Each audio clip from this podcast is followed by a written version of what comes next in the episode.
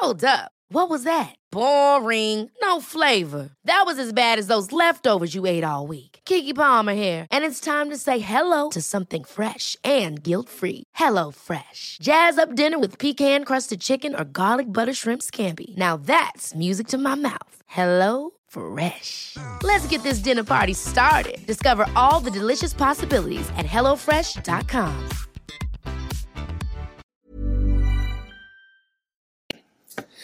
Ja, hallo Sonja. Freut mich sehr. Nochmal herzlich willkommen, dass du hier äh, dich bereitgestellt hast für ein Interview auf dem Liebeschip-Kanal. Äh, willst du mal ein paar Sachen zu dir sagen, was du so machst? Du bist ja auch auf YouTube, glaube ich, oder auf verschiedenen Plattformen. Genau. Ja, Erstmal vielen herzlichen Dank für die Einladung. Ich freue mich sehr, dass ich hier dabei sein darf. Und ich bin Coach und helfe Menschen, das Leben zu erschaffen, was sie sich aus tiefstem Herzen wünschen. Und ja, bin Expertin für Selbstverwirklichung.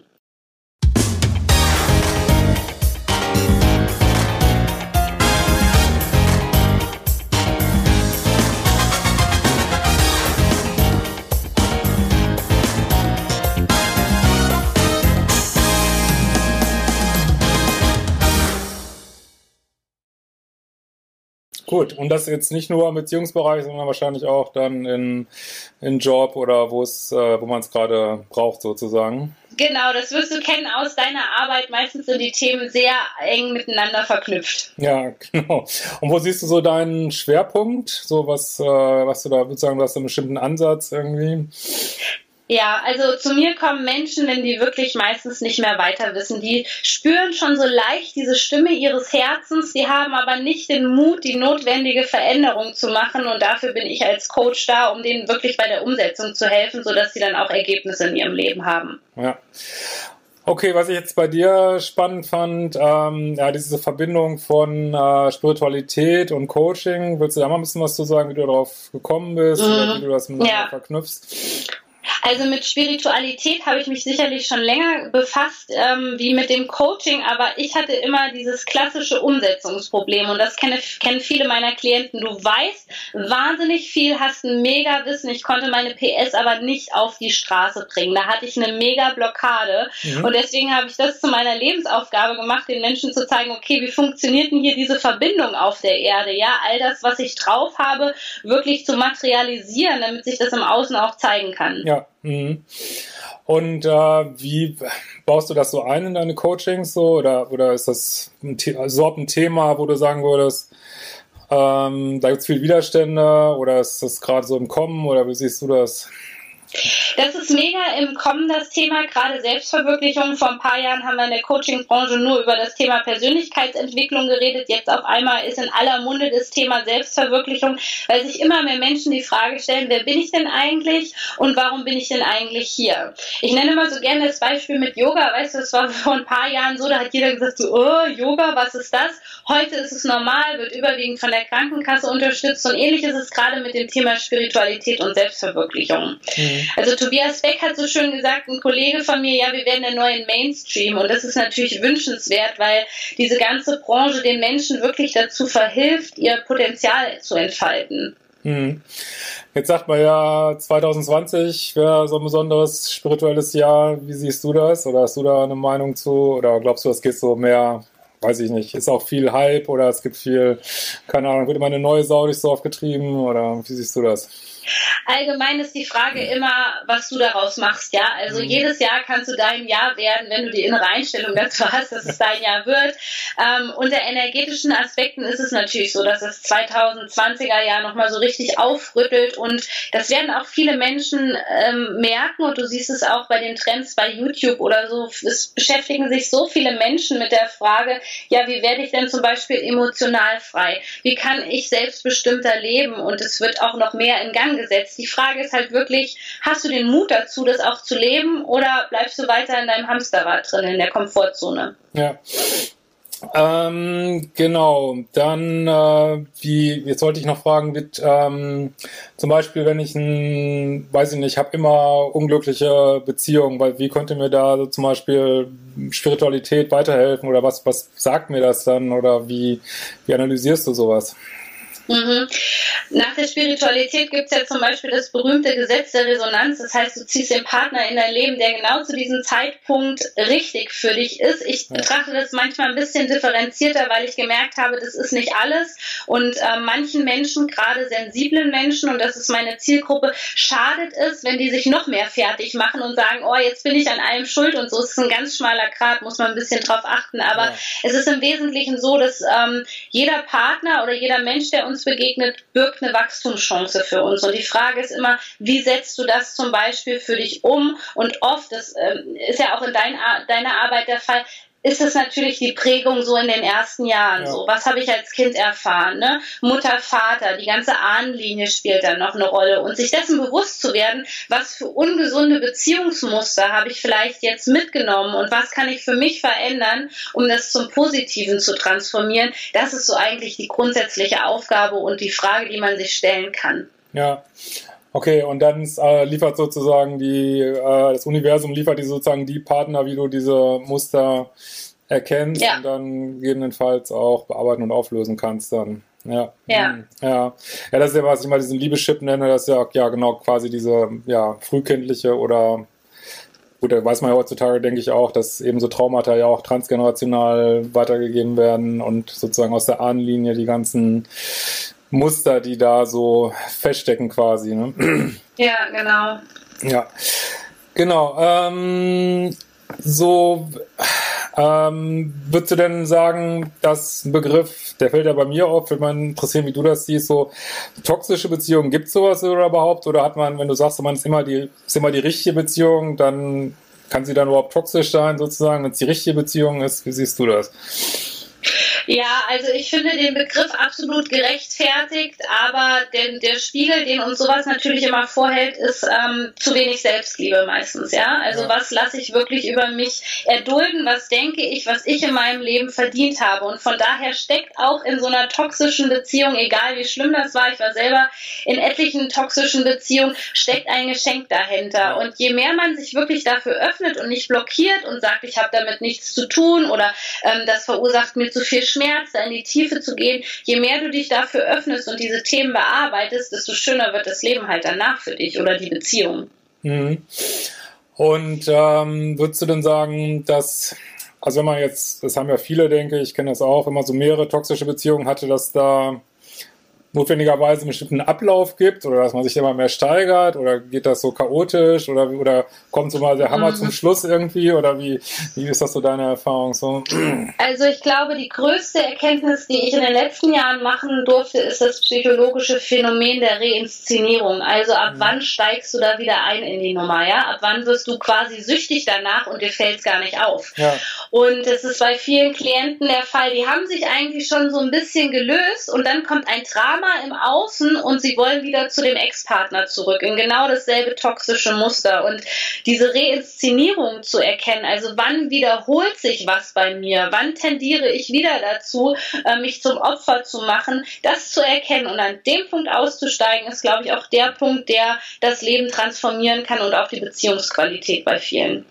Also siehst das auch so, dass wie so eine Art Sucht ist manchmal, dann passiert im Außen ja. irgendwie, man hat einen Autounfall oder ich weiß nicht was und dann greift man wieder zur Kippe sozusagen übertragen. Genau, ja. Äh, Sinne, ja. sucht sich wieder so ein toxisches Szenario oder ruft den toxischen Ex wieder an oder mhm. ja, ja, ja, das erlebe ich auch oft. Das ist, äh, das finde ich total spannend in der ja, Aufarbeitung von solchen Beziehungen. Genau, das habe ich auch bei vielen Klienten erlebt. Das läuft einigermaßen und dann ist irgendein irgendeine Sache passiert irgendwie und dann wird die Pille wieder eingeschmissen quasi. Mhm. Ne? Ja. Und das Interessante dabei ist es, dass mir aufgefallen ist, dass dabei gar nicht so die Partnerkonstellation das Thema ist, was ich lösen musste, sondern das Thema Drama.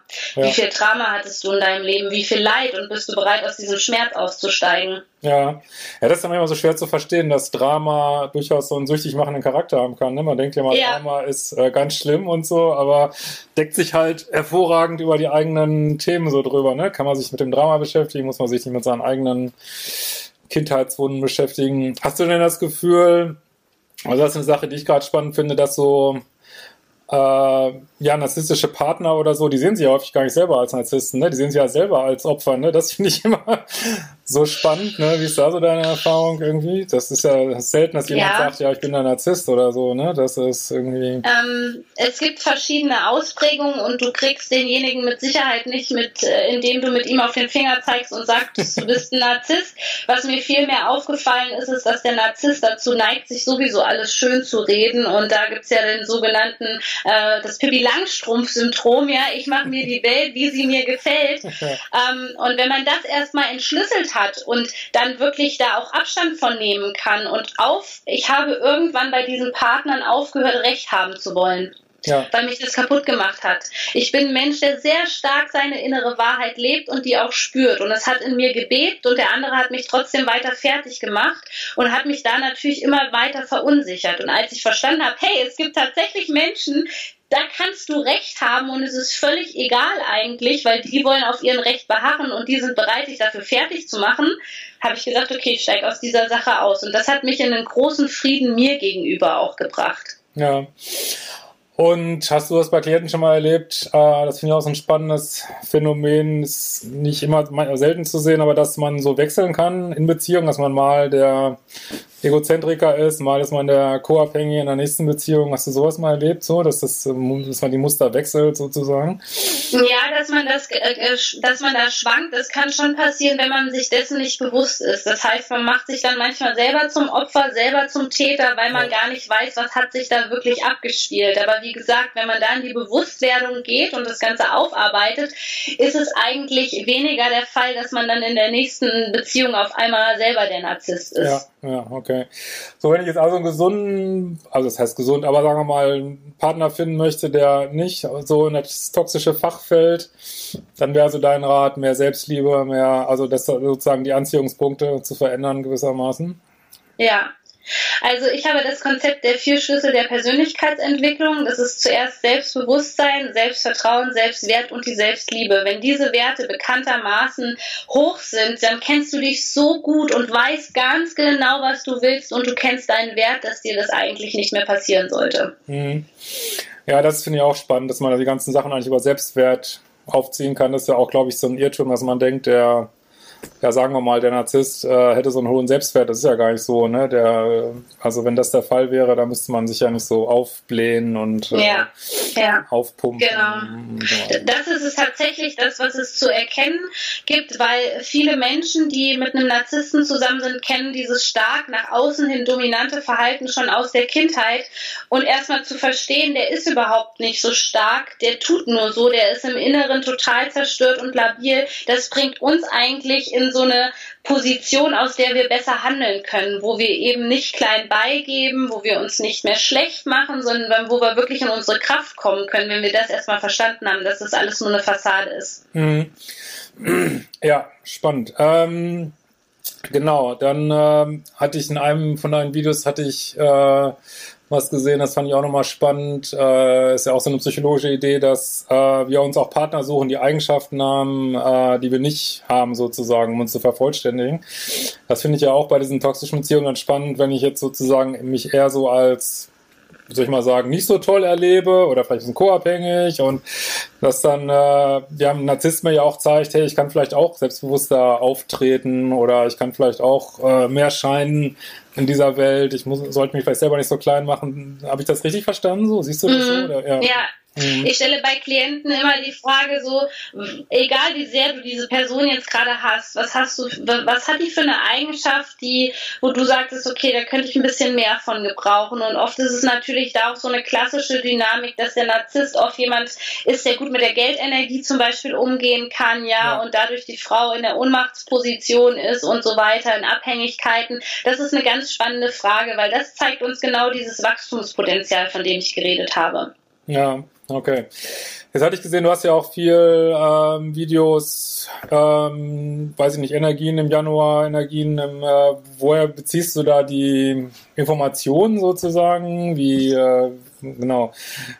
Ja, also viele denken ja, ich bin Astrologin, das ja. bin ich nicht. Ich bin einfach nur super sensibel und kann alles Mögliche spüren. Und ich spüre das schon seit ich Kind bin und ich konnte es nie zuordnen. Und irgendwann habe ich wirklich mal so die Frage ans Universum abgeschickt, meine Güte, was ist denn das? Und kann ich damit irgendwelchen anderen Menschen helfen? Und äh, das ging sehr schnell, hat sich das verbreitet und irgendwann habe ich erkannt, okay, das ist ein Stück weit astrologisches Wissen.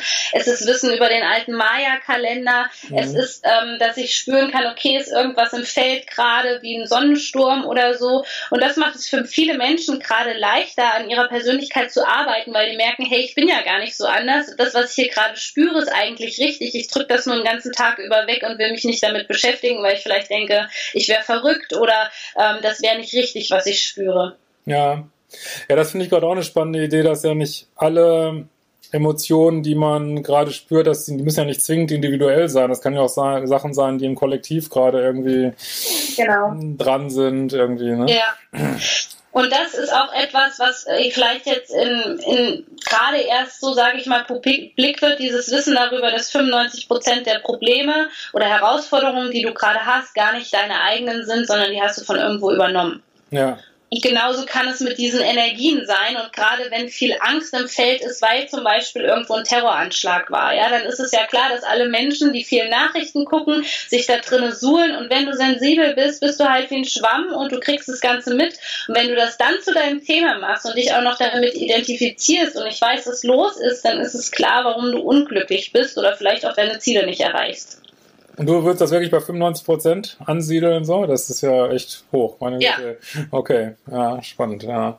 Ja, das ist ja so ein Thema für, soll ich mal sagen, die Empathen, Hochsensiblen, äh, dass sie natürlich ständig irgendwas aufnehmen. Ich habe mich manchmal auch gefragt, ob die in Partnerschaften vielleicht auch sogar ähm, ja die Themen des anderen Partners spüren und irgendwie absolut. Die kaufen sich denn da ein. Das passiert sehr sehr schnell. Was noch schlimmer ist, ist, wenn wir das in der Kindheit gelernt haben. Das nennt man dann eine sogenannte Symbiose, dass wir zum Beispiel sehr eng mit dem Energiefeld unserer Mutter verbunden waren, weil ähm, die Mutter uns zum Beispiel als beste Freundin missbraucht hat und gar nicht gesehen hat, dass wir ein Kind mit anderen Bedürfnissen sind. Dann neigen wir immer dazu gerade als Sensibler zu gucken, wie geht's denn dem anderen gerade, ja? Geht's dem gut? Was muss ich machen für den, ja? Und dann wird es natürlich noch schwieriger in Beziehungen, das irgendwann mal auseinander zu klamüsern. Was ist denn eigentlich deins und was ist meins? Ja, okay. Mhm. Und hast du denn das Gefühl, ähm, dass sozusagen Narzissmus eher ein Männerthema ist irgendwie oder wie siehst du das so? Es ist mit Sicherheit größtenteils schon ein Männerthema, aber es kommen auch Frauen zu mir, die ganz offen zugeben, okay, ich bin äh, auch narzisstisch veranlagt. Also ich denke, das kommt ganz stark auf die Prägung drauf an. Was haben wir erfahren im Leben, dass wir so werden? Ja, ja, okay. Ja, spannend. Ja, ich habe ja das Gefühl, dass ich das, also mein Gefühl ist schon, dass es, ähm, ja, also klar, der klassische Narzisst sieht man vielleicht eher einen Mann, aber es gibt, na, ich habe halt auch viele Männer, wo ich das Gefühl habe, die haben dann Frauen, die, gut, das geht dann vielleicht eher so in die, weiß ich nicht, emotional dramatische Richtung, aber auch sehr narzisstisch. Mhm. Das ist dann wieder ein bisschen anders gelagert, aber ja, ich habe das Gefühl, dass schon irgendwo beide Geschlechter betrifft, aber in einer anderen Ausprägung sozusagen, mhm. ne? oder dass ja. die, die Weisen so anders sind irgendwie. Ne? Ja, ja spannend. Ähm, wie spielt sich denn dieses Thema Selbstliebe so auf Geld aus? So, wie siehst du das so? Oder Job mhm. oder so? Ja. Naja, Geld ist ja im Grunde genommen einfach nur eine Energie, ja. Und die Frage ist eigentlich eher so, was haben wir zu eine für eine Beziehung zu Geld? Und wenn du dich selbst liebst, dann bist du dir auch dementsprechend viele Dinge einfach wert. Und deswegen ist da auch sozusagen meistens der Geldfluss besser, weil man ähm, einfach weiß, dass einem das Geld zusteht, dass man das verdient hat, ähm, dass man damit gut für sich sorgen kann und, und, und. Dann sieht man Geld irgendwann einfach nur noch als Tool an, was einfach da ist, was man abgreifen kann sozusagen sozusagen als Energie. Mhm. Ja, das finde ich einen schönen Gedanken, weil viele, ja, ja, wenn man mit Geld jetzt was Schlechtes verbindet sozusagen, ne, dann kann man es natürlich auch schlecht äh, anziehen und ja, ich sehe es eigentlich auch so einfach als ein, ja, wie ein Verstärker, ne? Klar, wenn du Mist, ja. Mist damit machen willst, dann kannst du Mist damit machen, aber du kannst auch, äh, ja, ähm, wie siehst du bei deinen Klienten denn so dieses Retter-Thema? Ich habe ja das Gefühl, dass viele wollen immer den anderen retten irgendwie, dass das einen auch so mhm. erhält in unglücklichen Beziehungen oder dieses Opfer, ja. dieser Opferstatus oder ja. Das ist oft da, das nenne ich auch immer gerne Mutter-Theresa-Syndrom, ne, dass man die ganze Welt irgendwie gerne retten möchte, ist auch bei sensiblen Personen oft der Fall, die in der Familie aufgewachsen sind, wo sie viel zu früh Verantwortung übernehmen mussten, war bei mir auch der Fall, zumindest emotionale Verantwortung für alle Beteiligten. Und da ist es umso wichtiger, dass man wieder in seine eigene Kraft kommt und so ein paar Themen einfach abgibt und versteht, okay, erst wenn ich mich geheilt habe und, und das Glas, ich nehme so gerne das Glas als Beispiel, nur wenn das Glas voll ist, dann kann ich daraus auch geben. Wenn man das erstmal begriffen hat, dann guckt man immer zuerst nach sich selbst, weil man mhm. verstanden hat, okay, es bringt mir absolut nichts, jemandem aus dem leeren Glas irgendwas abgeben zu wollen. Daran gehe ich irgendwann zugrunde. Und das ist ein Verständnis, was diese Menschen gerade brauchen, die dieses Rettersyndrom haben. Ja, ja, ist ja so ein bisschen, ich finde diese Analogie immer so schön wie im Flugzeug. Da muss man ja auch, also was hoffentlich nicht mal passiert, aber erst sich selber diese Sauerstoffmaske aufsetzen, ja. ne, bevor man sie jemand anders aufsetzen kann. Ja. ja. Ähm, hast du denn das Gefühl, so jetzt auch von der Spiritualität her, dass sich Beziehungen auf so ein neues Level heben wollen. Da gibt's ja so diese, weiß nicht, 3D, 5D-Beziehungsgeschichte und mhm. ja, oder keine Ahnung, ich nenne das ja mal ganz gerne die toxische Beziehungsebene verlassen. So, wie siehst du das irgendwie so? Äh, ja, also mit diesen klassischen Begriffen arbeite ich jetzt nicht so, aber die Tendenz, die ich jetzt erkenne, ist wirklich, dass sich Partnerschaften aufgrund von einer ganz anderen Basis jetzt bilden dürfen. Und zwar, dass sie wirklich erkennen, dass sie gemeinsam wachsen dürfen, dass diese ganzen klassischen Rollenverteilungen wegfallen, ist ganz klar in unserer Gesellschaft, ja. dass der Mann der Hauptverdiener ist. Diese Grenzen verschwimmen immer mehr. Aber jetzt geht es wirklich daran, ähm, die Beziehung ähm, unter was ganz anderem zu begreifen und zwar unter diesem äh, Aspekt, dass wir gemeinsam mehr bewirken können, dass wir gemeinsam wachsen können und ich glaube, das kommt jetzt immer mehr in den Fokus. Es gibt natürlich auch die andere Gesellschaft, diese Mingle-Gesellschaft und alles Mögliche mit den starken Bindungsängsten, ja, ja. aber gerade im spirituellen Bereich wird, glaube ich, viel deutlicher, dass eine Beziehung eigentlich eine riesige Wachstumschance für beide Partner darstellt und dass es um viel, viel mehr geht als irgendwie äh, um nur Kinder kriegen oder das Haus, sondern wirklich auch um innere Werte. Mhm. Ja, das ist ja, glaube ich, ein großer Irrtum, dass in diesen äh, ja, Plus-Minus-Beziehungen, wie ich es immer so nenne, dass das wirklich Liebe ist. Ne? Das ist ja eigentlich nur häufig Drama und Wiedererkennen von alten Mustern und, und ja. ja so, ein, so, ein, Vertrautheitsgefühl mit dem Sch also Schmerzkörper irgendwo. Mhm. Ja. Okay, ähm, und wie siehst du momentan? Momentan passiert ja viel in der Welt, was so irgendwie einem Angst machen könnte, sag ich mal. Klimakatastrophe, hier ist, ich weiß nicht, hier ist ein Konflikt, da ist ein Konflikt. Äh, wie, wie gehst du damit um oder wie siehst du das so spirituell oder wo geht das hin oder gibt es da nochmal einen Crash oder genau, wie, wie siehst du das? Mhm.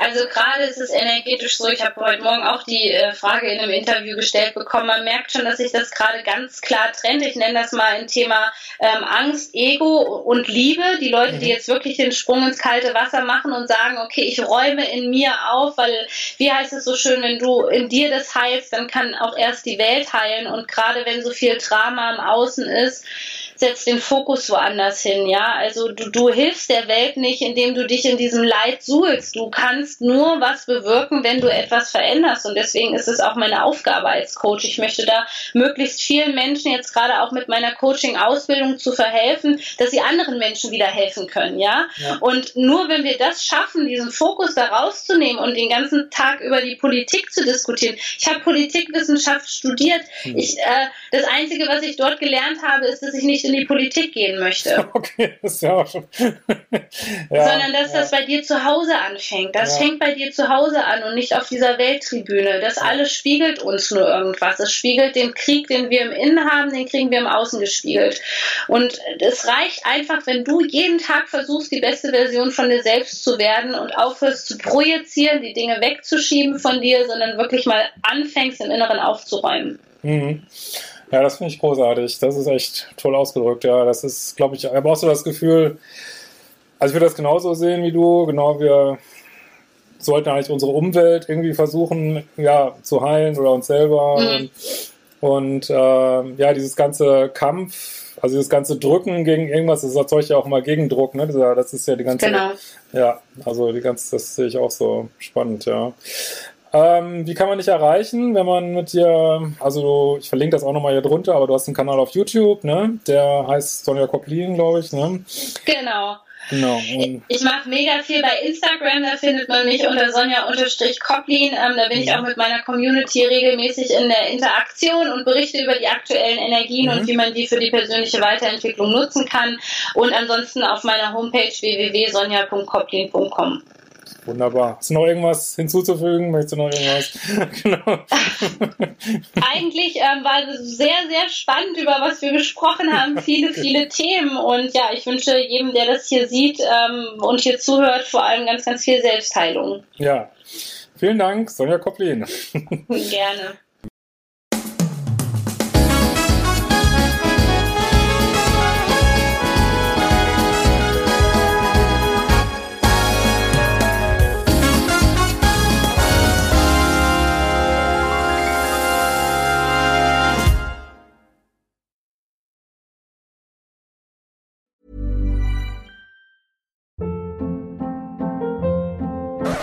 Hold up. What was that? Boring. No flavor. That was as bad as those leftovers you ate all week. Kiki Palmer here, and it's time to say hello to something fresh and guilt-free. Hello Fresh. Jazz up dinner with pecan-crusted chicken or garlic butter shrimp scampi. Now that's music to my mouth. Hello Fresh. Let's get this dinner party started. Discover all the delicious possibilities at hellofresh.com.